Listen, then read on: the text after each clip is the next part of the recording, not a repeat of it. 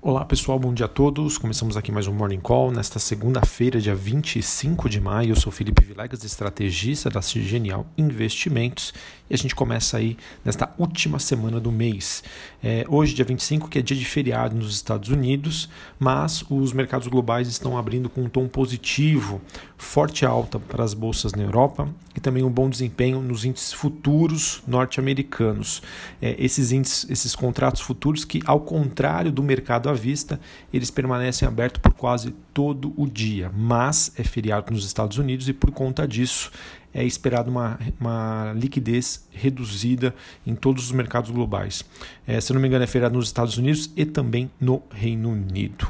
Bom, pessoal, essa, essa movimentação de alta também acaba deixando de lado aí as tensões entre Estados Unidos e China, mas mesmo assim temos notícias aí que daqui a pouco eu comento, comento com vocês. É, enfim, não há novidades relevantes no cenário. É, do lado positivo, que vem mantendo esse bom humor, é a continuidade das reaberturas das economias na Ásia, na Europa e em alguns estados dos Estados Unidos.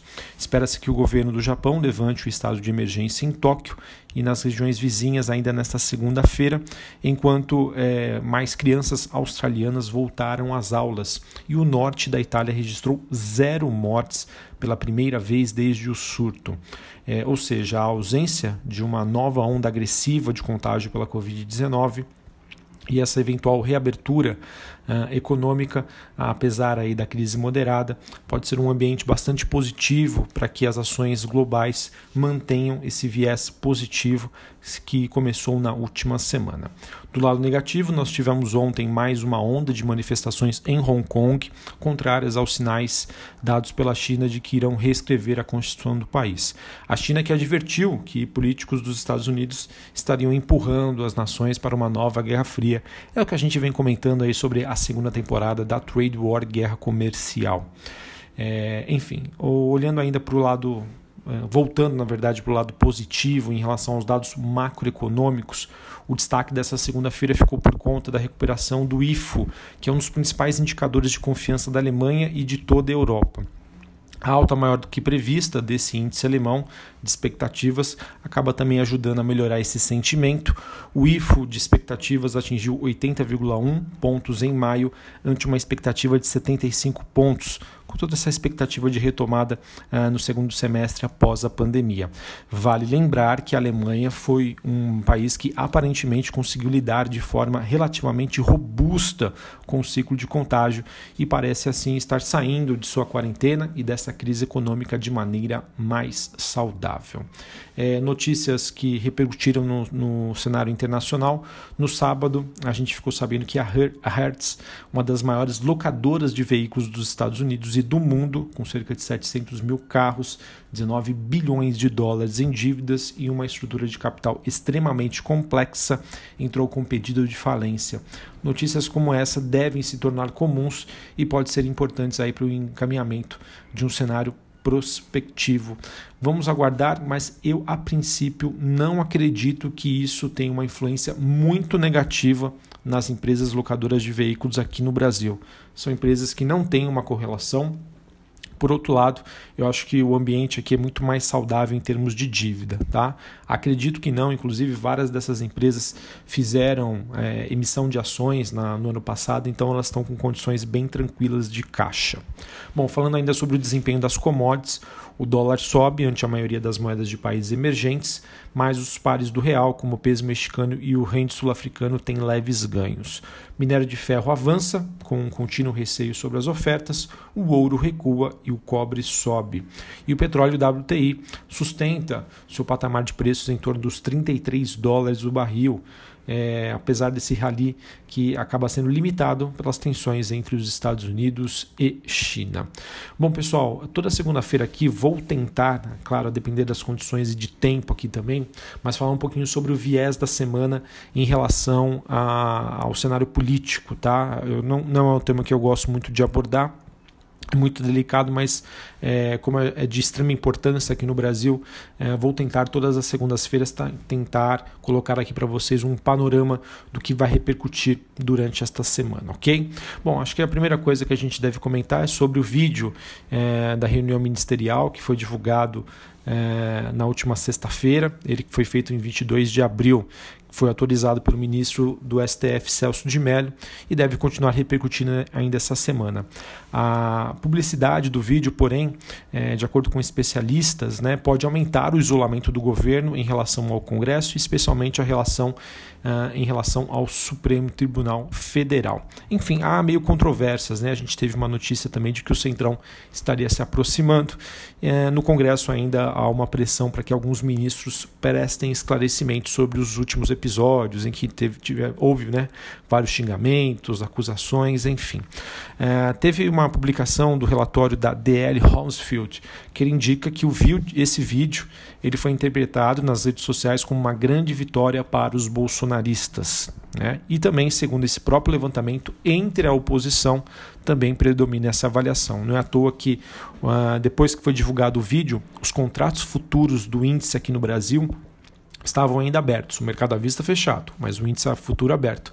E houve uma forte movimentação de alta, inclusive uma ETF brasileira negociada em Nova York eh, teve uma alta bastante significativa, com o mercado interpretando que esse vídeo deve trazer um certo alívio, né, porque não contém aí entre aspas, nada demais ou algo que possa realmente impactar o rumo do governo neste momento. Uh, bom, pessoal, além disso, para essa semana uh, temos a expectativa uh, de que o presidente Jair Bolsonaro sancione o projeto de lei que prevê o socorro emergencial, 60 bilhões de reais para estados e municípios. Esse prazo termina na quarta-feira, dia 27. O presidente que aguarda a conclusão da votação da MP 918 que deve ocorrer no Senado uh, no dia anterior, ou seja, amanhã, terça-feira. Uh, os governadores pediram a Bolsonaro também que não vete o artigo do projeto que permite o não pagamento das dívidas com os bancos privados e com organismos internacionais, esse valor em torno de 10,7 bilhões de reais. A expectativa para essa semana é que a Câmara eh, deva votar a MP da redução de jornada de trabalho. De acordo com a Arco Advise, as negociações estão bem difíceis e o principal impasse refere-se à participação dos sindicatos nestes acordos. Também, pessoal, para essa semana o Congresso deve instalar um grupo de trabalho para discutir o adiamento das eleições. Conforme, conforme estabelecido na, na Constituição, o primeiro turno acontece no primeiro domingo do mês, no caso deste ano, dia 4 e o segundo turno no último domingo, dia 25. É, no momento, entre as alternativas, existe a possibilidade de o primeiro turno acontecer no dia 15 de novembro e o segundo turno somente em dezembro. Então vamos aguardar. Bom, além disso, é, é, desde que foi sancionado pelo presidente Jair Bolsonaro, no dia 1 de abril, é, que garante o pagamento de 600 reais aos trabalhadores informais por mais três meses, é, há uma forte pressão no Congresso para que essa medida seja prorrogada até o final do ano. É, então, quando a princípio se encerra o período de calamidade pública aqui no Brasil. Então, está sendo discutido que é, pode ocorrer uma prorrogação né, até o final do ano. É, isso ainda não é dada como certa, né, bem como isso, bem como qual o valor, né, mas na média isso poderia gerar um custo a mais de 225 bilhões de reais aos cofres no governo. E por fim, na sexta-feira, a gente espera a divulgação do PIB aqui do Brasil, do primeiro trimestre. As expectativas giram em torno de uma queda entre, entre 1,5% e 1,7% na comparação com o quarto trimestre de 2019 e uma queda de entre 0,3% e 0,5% com o último trimestre do ano passado. Para o segundo trimestre, que nós estamos vivendo, abril, maio e junho, as estimativas são de uma queda de 15% do PIB. Ok? Bom, pessoal, sobre a agenda do dia, como é feriado lá fora, nenhum indicador relevante. Aqui no Brasil, após o fechamento do mercado, Magazine Luiza e Marco Polo divulgam seus números. É, daqui a pouquinho, às 8 horas da manhã, é, dados de inflação, é, calculado pela FGV. E às 8h25, o boletim Focus, que traz aí para a gente as expectativas pra, do juros, dólar, entre outros indicadores importantes. E pessoal, para a gente finalizar aqui falando sobre é, o noticiário corporativo, é, digamos que temos um dia aí de poucos destaques, é, mas eu queria trazer aqui para vocês é, em relação a ah, o Ministério da Educação que confirmou, tá? permitiu que sejam suspensas parcelas dos contratos de financiamentos estudantis do FIES. Né?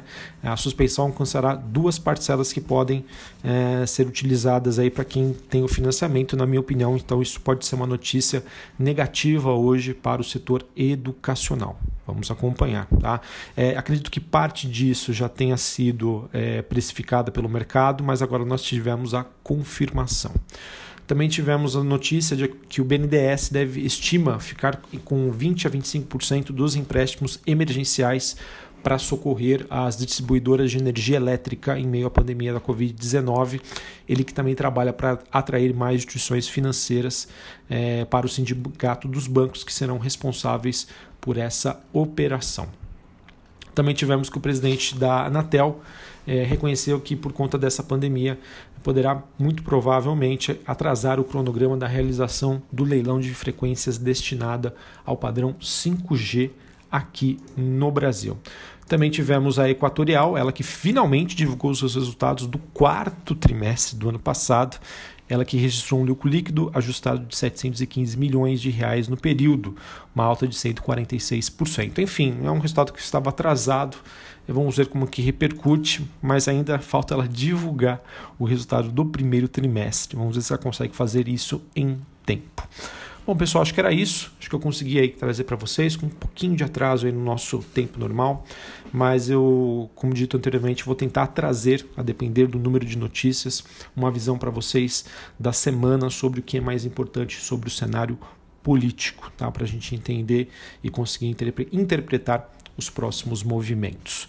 É, vamos ver, né? O que, o que, como que repercute aqui no Brasil essas questões políticas trazem um alívio. Em contrapartida, a gente sabe aí que infelizmente, infelizmente mesmo, o Brasil aí está é, sendo o país com maior número de mortes em 24 horas por conta da Covid-19. Então a gente espera que essa situação é, se normalize e que a gente volte ao normal o quanto antes. Tá? Vamos ver o quanto disso vai pesar ou não sobre o mercado brasileiro ou se isso já estaria nos preços né? e com o mercado realmente é, colocando aí ah, as questões políticas ah, e econômicas aqui no Brasil.